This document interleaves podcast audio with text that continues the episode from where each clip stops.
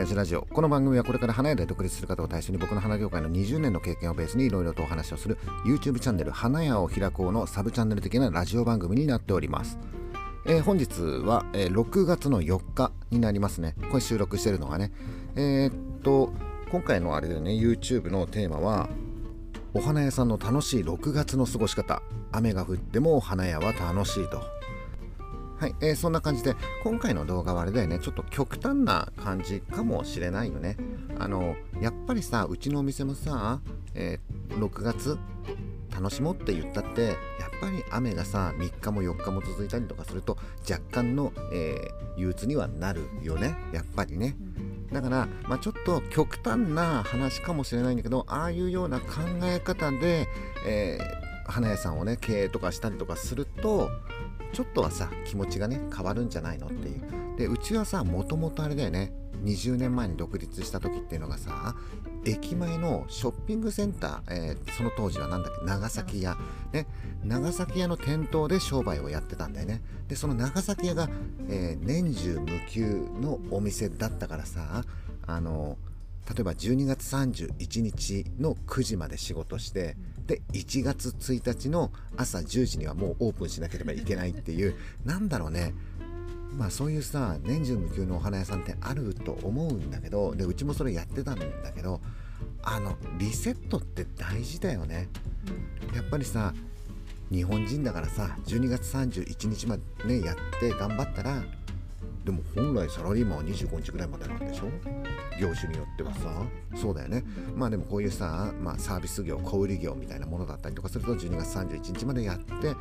うちのあれだよね。今の1月の予定はあれだよね。え7日間ぐらい1週間ぐらい休んじゃったりとかするでしょっていうのはもうあれだよね。その長崎屋の年中無休の時の反動があるからっていうことで、きついよね。12月31日まで一生懸命頑張ってボロボロになって手なんか松ヤニだらけでさみたいな感じで1月1日新年明けまして何がおめでとうみたいな感じだったりとかするじゃない。だからまあうちの経験としてそういう年中無休のお店をやってたから、まあこういう独立店舗にした時はメリハリをつけてやろうっていうことがまあ始まりだったりとかするんだよね。で実際にさそういう風にメリハリをつけてやって売り上げどうかって言ったらさそんなに変わらないんだよね。やっぱり、うん、一生懸命やっても売れない時特にうちのお店はさ、えー、ギフトに特化してるお店だったりとかするから6月はやっぱり落ちるよね、うん、落ちるよね、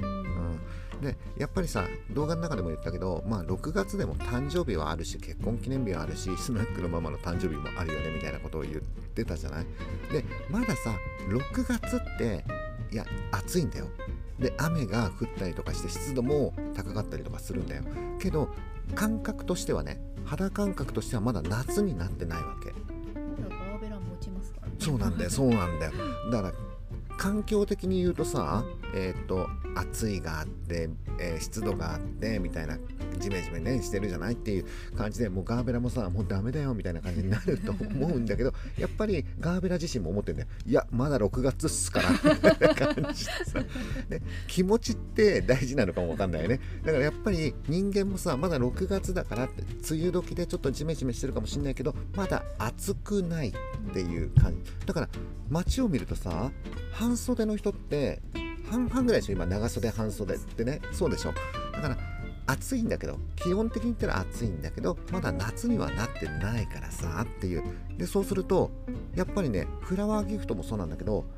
暑くて持たないからやめようっていう風にはならない。あ何か誕生日のお祝いでって言ったら花ってまだ6月はなるからだからうちのお店はさ6月はフラワーギフトはそこそこあるよって言ってるっていうだけね。ただほら全国的なイベントみたいのがさ全体的に落ちるじゃない。動画の中でですね父の日があるよねっていうね父の日はま大したことないでしょ。でもまあ宅急便とかちょろちょろあったりとか、うん、当日ねちょっと売れたりとかはするんでしょ、うん、あのお店の売れ具合よりも市場のワーワー感の方が強いよね。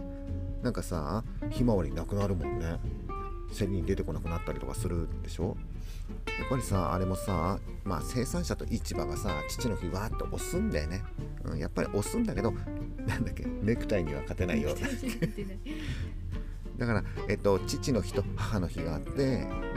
母の日の10分の1の売り上げになっちゃうよって言ってるってことはやっぱりさ父と母の数は変わらないのに売り上げが10分の1になっちゃうってことは花じゃないものを送るっていうことでしょ。だから提案としてはさメインで送るものを花なんじゃなくて例えば何かプレゼントの横に花を添えるみたいな考え方。えーと、添え物みたいな感じで言うとその添え物で、えー、5000円とか1万円母の日みたくね。金額的に取れるかなっていうとあれだよねってちょっとあれかなみたいな感じに思ったりとかするからまあそんだったら車の改造してた方が俺楽しいな、えー、だってさえっ、ー、と特に、えー、秘策とかを打たなければ回るでしょ俺いなくても。お店なんてあの父の日は。ねそれでいいかなとちょっと思ったりとかするんだ。秘策を打つって余計なことをするってことですそうそうそうそう余計なことをすると あのねちょっとさ話それるかもわかんないんだけどさあのフラワーネットの大会にうち出てるじゃない？で、えーと、うちの従業員がさ東京代表で出てさで総合順位で言ったらさ全然ダメだよ。だけどさカテゴリー分けっていうのがあってさえっ、ー、とカテゴリー1カテゴリー2カテゴリー3っていうのがあってさ、え、初出場だったんだよねあの時ね。初出場でカテゴリー1で、え、1位取ったんだよね。でなんだっけあれは、えーと、クリスマス商品の提案っていうのだったっけ。でそれでさ、えー、一般投票かなんかで1位とあとは、えー、主催者投票で1位って言ってさ誰？この1位取った人は誰みたいな感じの雰囲気になったっていう、まあ、たまたま中のたまたまだと思うんだけどさ。であれ1位になるとさフラワーネットの中でさ、えー、販売してくれるんだよね。その提案商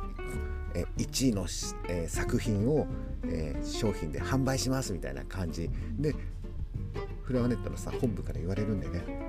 すっげえ売れますよ。50個100個注文来る準備。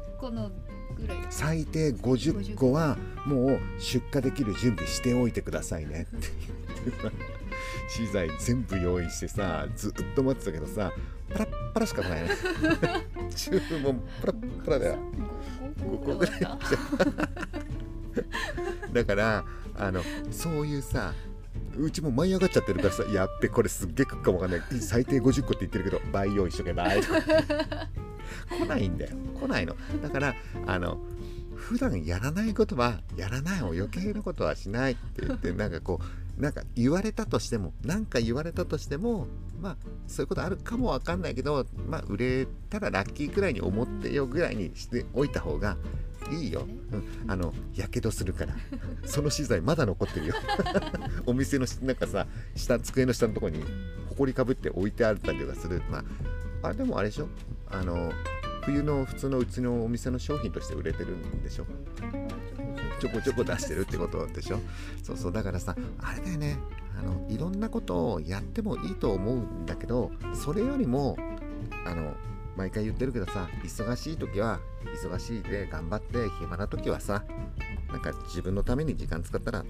モチベーション上がってまたさ忙しい時頑張れるじゃんっていうことだよ。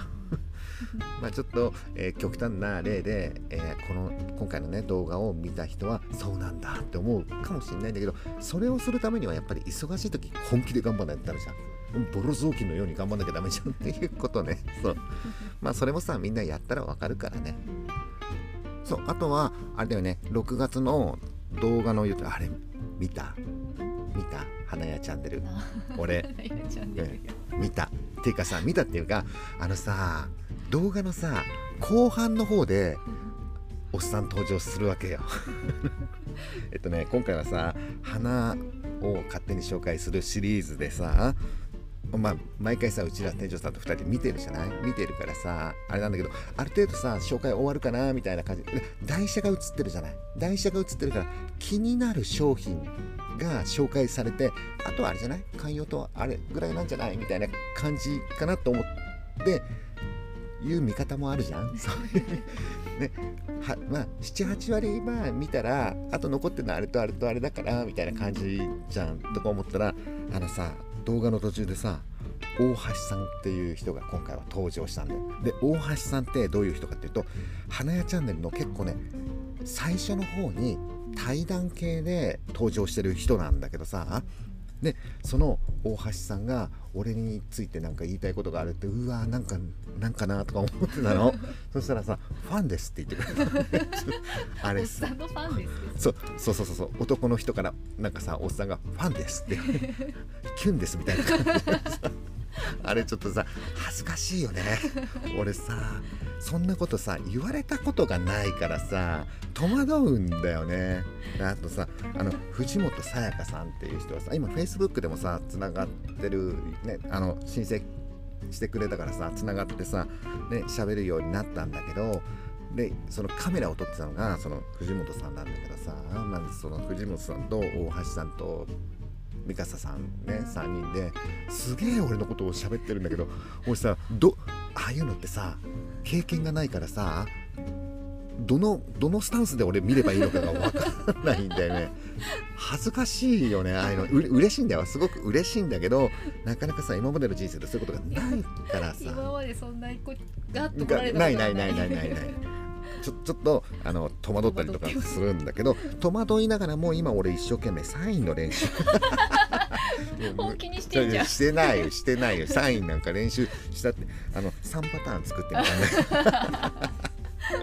まあでもさどっかのタイミングであれねあの大阪って行ってみたいよね。まあ今さこんなさコロナのね状況があったりとかするからなかなかさね、県をまたいでの移動っていうのはなかなか難しかったりとかするし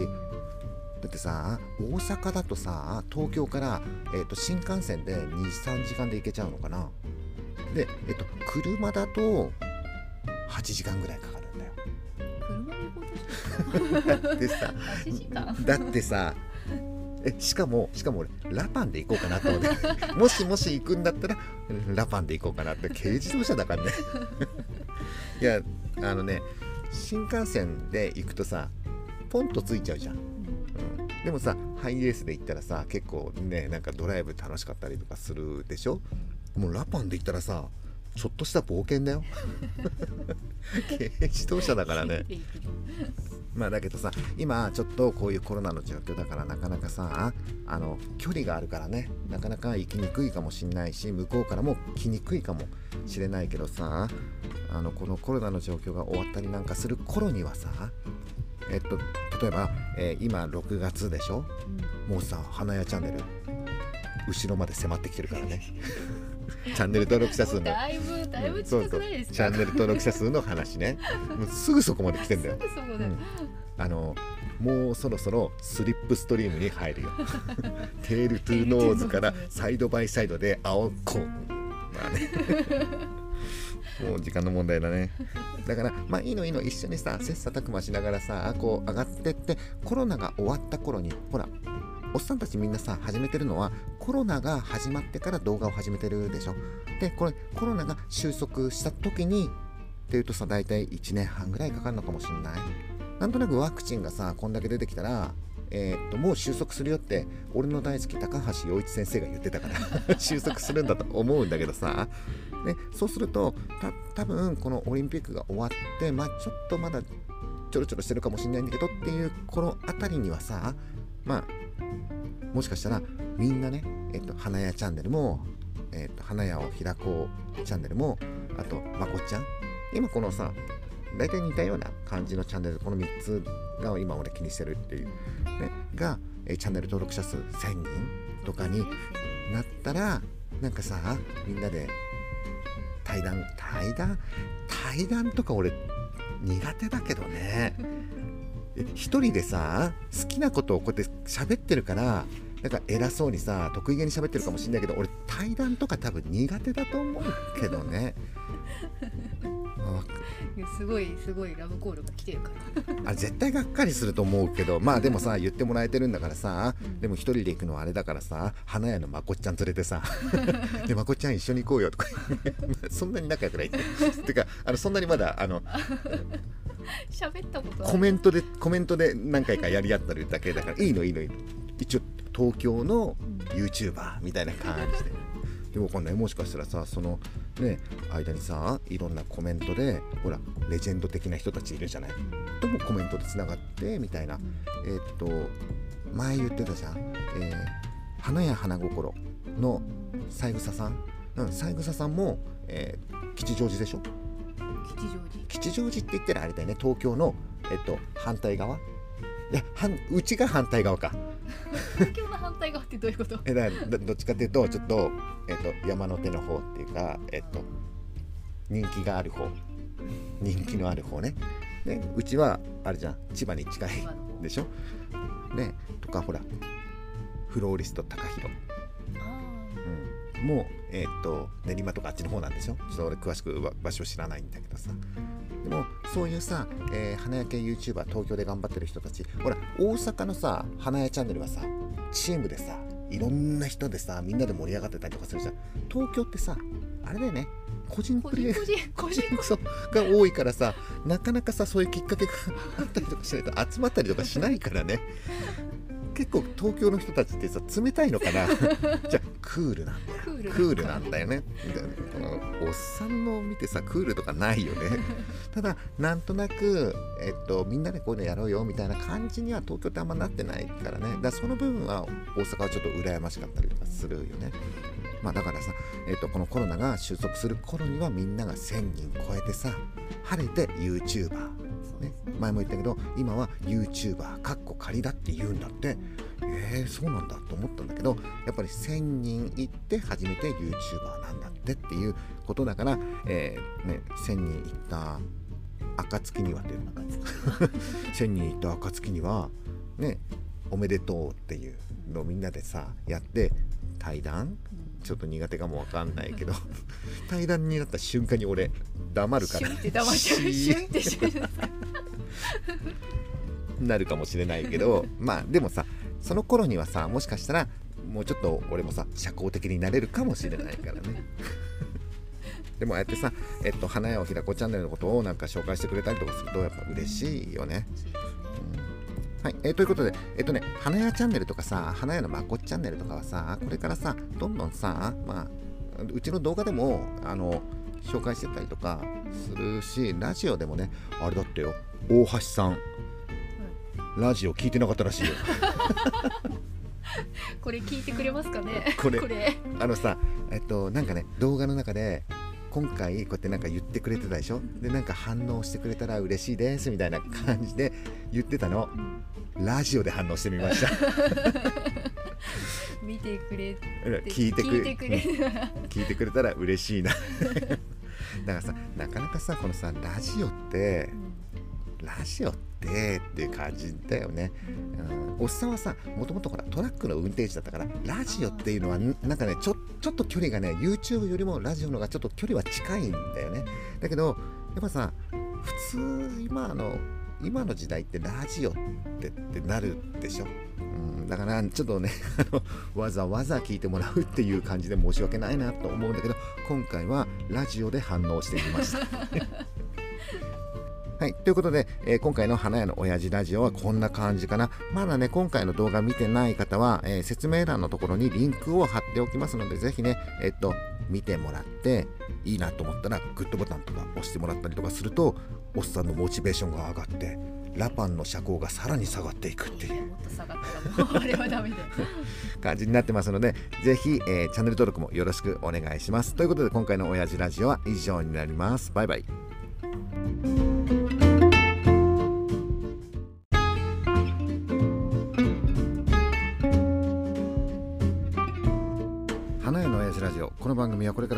立する方を対象に僕の花業界の20年の経験をベースにいろいろとお話をする YouTube チャンネル花屋を開こうのサブチャンネル的なラジオ番組になっております、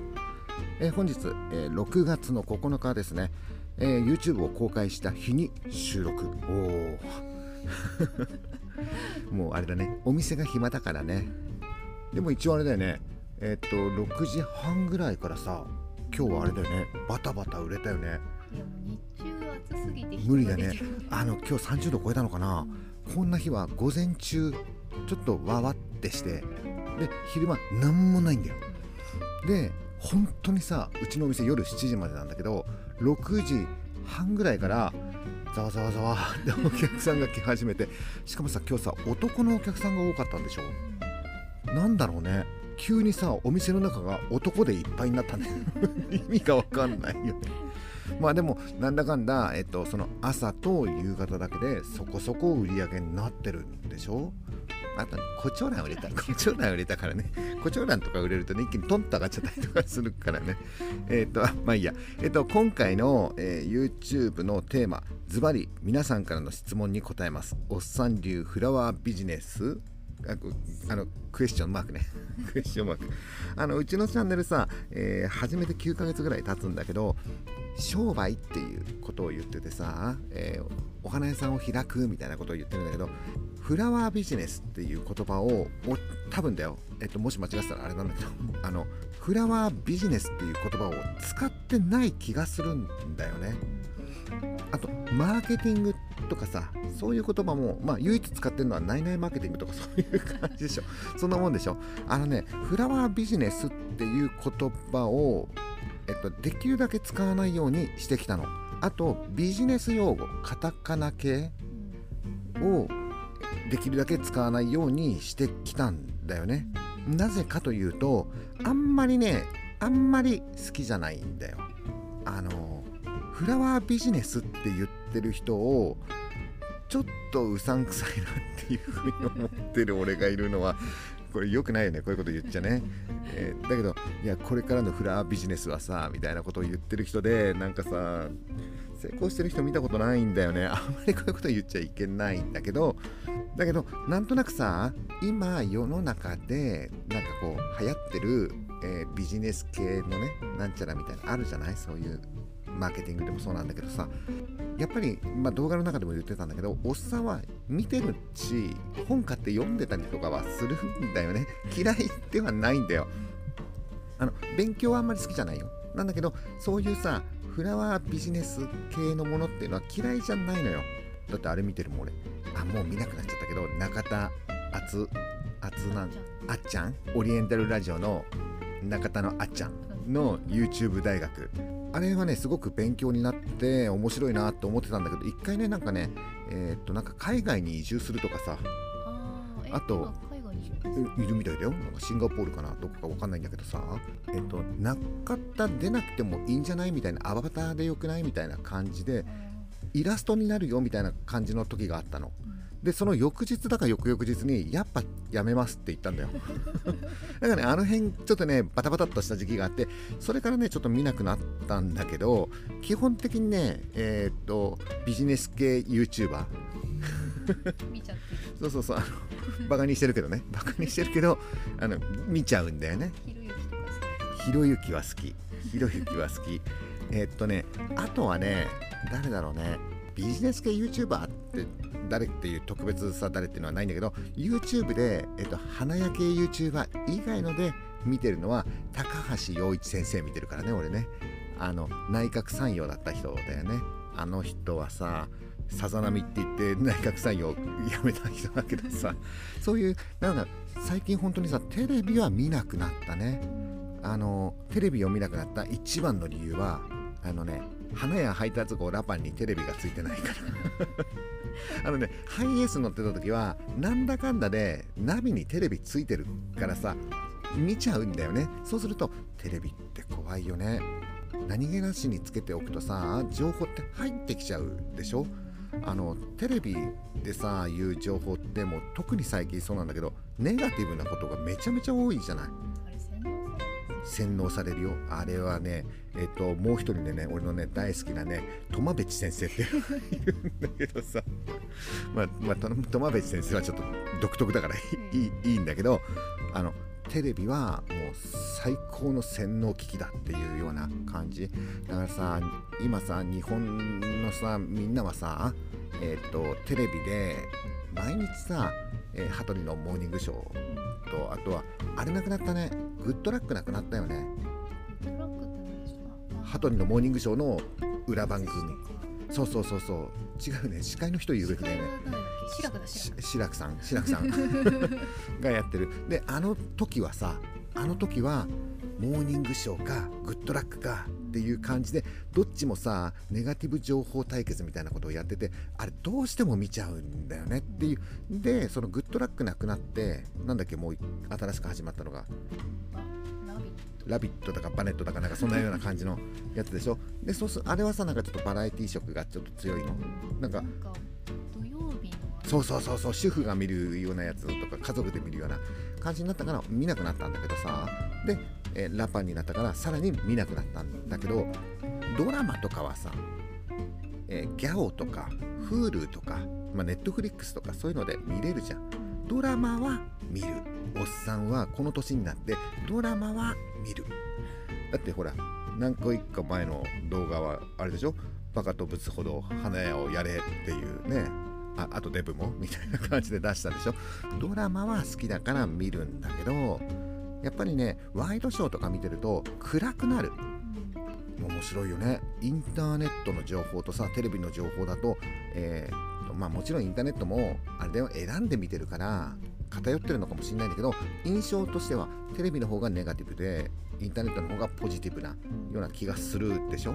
うん、だからなんとなくさテレビを見てるとネガティブになるなって思うようになってちょっと一回テレビ今みんなやめようかなと思って見てない。ドラマだけは見てるっていう感じ。何の話今日？えっ、と,、えー、と皆さんからの質問に答えますか。あそうそうそうそう。だからフラワービジネスっていうのを使いたくないよっていうふうに思っていたんだけどまあこれからもさ、えー開業するために必要な、えースキルだったりとかさ何ていうのかな。初歩的なことは中心的に、えーやっていきたいなとは思うんだけどもしかしたらさもうちょっと突っ込んだ話を聞きたい人もいるかもしれないじゃない？このさ花屋のおっさんがさフラワービジネスを語るのがさ若干うさんくさいところはある。しかも今回の動画の中でさおっさん若い時にネズミ講やってたっていう話もしちゃってるからねもうね。あのまださ20年前だよ。20年前でまだインターネットがさ、えっとどうなるかわからないみたいな感じ。まだインターネットって何？みたいな時代に、えっとインターネットがこれから来てプロバイダーがどうのこうので世の中がこういう風になっていくからうーんよくわかんないんだけどお風呂ブクブクセットを買うと利権がもらえますみたいな。なんで？そうそう。そういうあったの。そういうのがもういつの時代も手を変え品を変え あるんだよ。そういうのがさ。でそういうのでもううちらの時代っていうのは世代っていうのは子供がいっぱいいたからさもうね一大ブームになっちゃってさっていう時代があったんだよね。まあでもさ今思うと言ってることは間違いないんだよね。ただちょっと時代が早かってっていうみんながそれを理解できないっていうでそもそもあれで、えっとお金を集めて本当にさインターネットの利権がどうのこうのってそうはならないよ。最初からもうあのお風呂ブクブクセットを売るためにインターネットっていうのまあ昔も今も変わらないっていうことなんだけどまあいやそういうような感じがえっと今回の動画では話をしてて違うよね。なんだっけ？ネズミ講の話なんかどうだっていいんだよね。えっとあ花屋のオーナーになるっていう話だよねけ本当にね結構コメントとか質問とか来てて花屋のオーナーになりたいっていう人結構いるんだよねだけどさ花屋のオーナーになるってえー、と動画ではね、えっ、とね、カットされちゃったんだけど、これなんだっけ、あの、リーガル V っていうドラマがあるんですよ。もう、おっさん、ほんとドラマ好きだよね。えっ、と、米倉涼子のさ、えっ、と、弁護士のドラマだよね。米倉涼子が弁護士事務所を開くんだよね。で、その弁護士事務所の管理人をやって、弁護士資格がないんだよね。でも、もともと持ってたんだけど、剥奪されちゃったんでしょ。剥奪でいいの合ってんの弁護士資格を剥奪されちゃって資格がないんだけど弁護士事務所を開いて弁護士を雇ってそいつらをうまく操ってがっつり儲けるみたいなそんな話今回はちょっとドラマをうまく説明できたような気がするんだけどあれだってさ結局、えーっと弁護士事務所のオーナーみたいなイメージで合ってるかな管理人ってことはね。だけど結局さ米倉涼子がすっげえ敏腕弁護士だよっていうことじゃん。えっと能力的に言うとね資格は持ってないけど、ね、だからうまくいくっていうことでしょ。じゃあさ花のことを全く知らない人が花屋さんをオープンしてできる人を雇えばいいかっていうことでしょ？要するに花屋のオーナーになりたいっていうのは。それちょっと難しいような気がするんだよね。俺やったもう正直に言ったんだけど、えー、オーナーではないからやったことないからわからないっていうふうに言ったんだけど。いやあるんだよ。えっ、とね結構ねダーツバーとかさそういうところではえっ、とねダーツバーってオーナーは働かないんだよ。うん、でダーツバーを何店舗持ってますよみたいな感じで、えー、スタッフに働いてもらってみたいな感じのダーツバーのオーナーみたいなのは聞いたことがあるんだけどそれと同じような感覚でやるとちょっと花屋さんって難しいかな。もうちょっと細かいっていうかさ、うん、もうちょっと職人に近い仕事なのかな。それでさ、えっと、利益出さないんだったらいいよ別に。ただ単純に花屋のオーナーとして花屋一軒経営してますって言いたいんだったらいくらでもやったらいいと思うんだけどそのあの花屋でオーナーでその花屋からマージン取りたいとかさ経営者だから利益取りたいっていうとなかなかちょっと難しいんじゃないかなっていうふうには思う。であとはね花屋をだそのねその花屋のオーナーになりたいっていう人はさやっぱり修行した方がいいですかねみたいな感じで聞かれるんだけどやっぱりね修行した方がいいと思うんだよ。まあ、この辺の話はねどっかのタイミングでもうちょっとガツンと YouTube で言おうかなと思ってるんだけどどうだろうね。働きながら勉強してるっていう、まあ、セオリーがあるよね。専門学校に行ってその後に花屋さんに就職して働きながら勉強して独立する実家の花屋を継ぐみたいなやり方があるんだけど実際にそれも今の時代微妙だなっていうふうには思うんだよね。ましてやそういうふうに花屋のオーナーになりたいっていう人がうんと雑用1年2年3年やるっていうのは時間の無駄なんじゃないっていう多分途中でやめちゃうよねっていう花屋のオーナーになる前に花屋ってつまんないよねっていう風になっちゃう可能性もあったりとかするよね。まあいやその辺はさまた今度ゆっくり話すっていうことであとなんだっけあとそうそうそうそうビジネス系のさえー、っとおすすめの本ありますか？は本当に聞かれる。なんでだろう俺 Facebook とかさそういうのでもあんまりビジネス系とかそういうのあんまり出してないんだけどね。あれかなビジネス系 YouTuber を昔結構あのディスってたからかな。結構俺ビジネス系 YouTuber とかさ副業でなんとかとかそういう人種嫌うじゃない？だ多分そういうのから連想してるところがあるのかもしれないんだけど確かにそういう副業のことは若干詳しい俺はね